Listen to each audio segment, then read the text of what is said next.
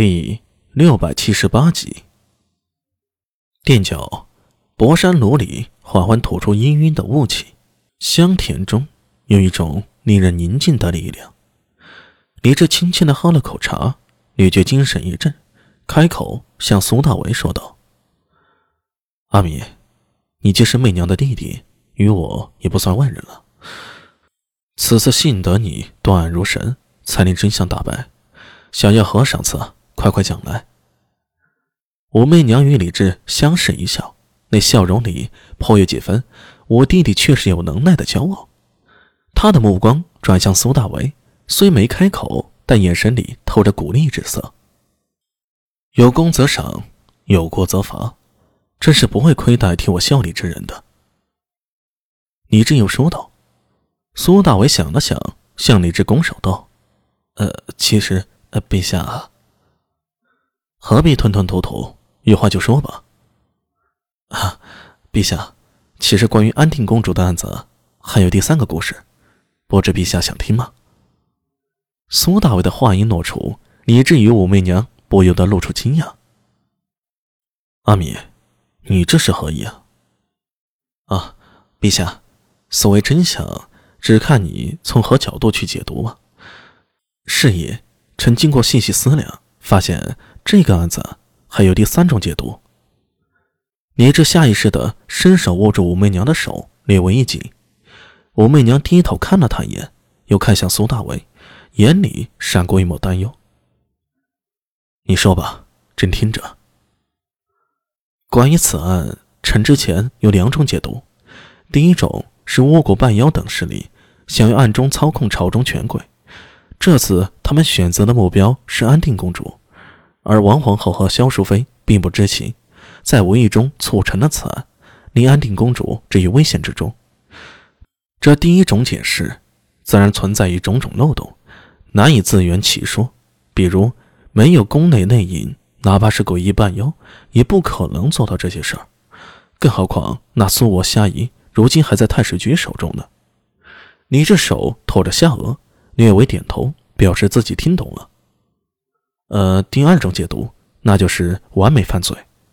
皇后与萧淑妃都是知情人，表面上装作不知，实则各自参与此案，对整件事形成了推动。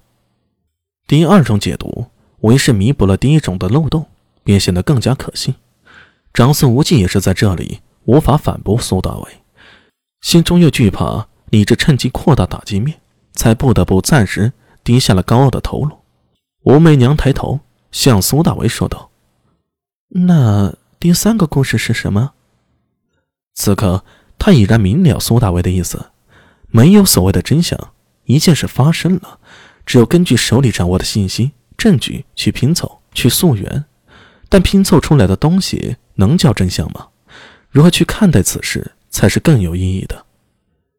苏大为深吸了口气，拱手道。这个故事啊，可能要从很早之前说起了。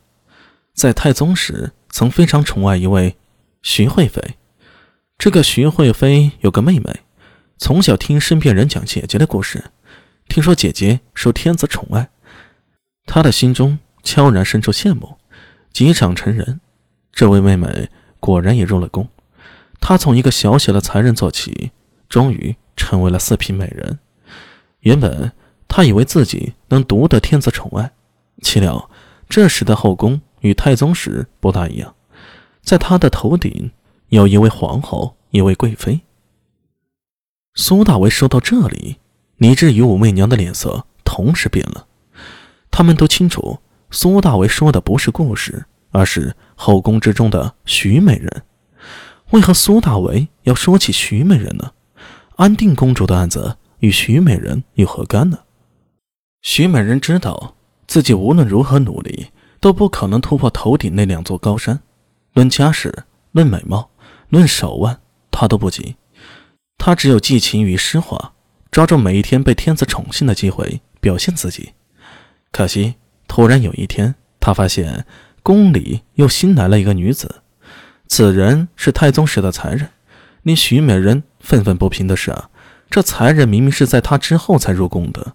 但是转瞬间已经飞上枝头，被奉为昭仪，并且与陛下有了两个孩子。妒忌从徐美人心中生出，她可以容忍皇后，可以荣辱萧淑妃，但她无法容忍这位昭仪。内心的记恨足以扭曲一个人的灵魂。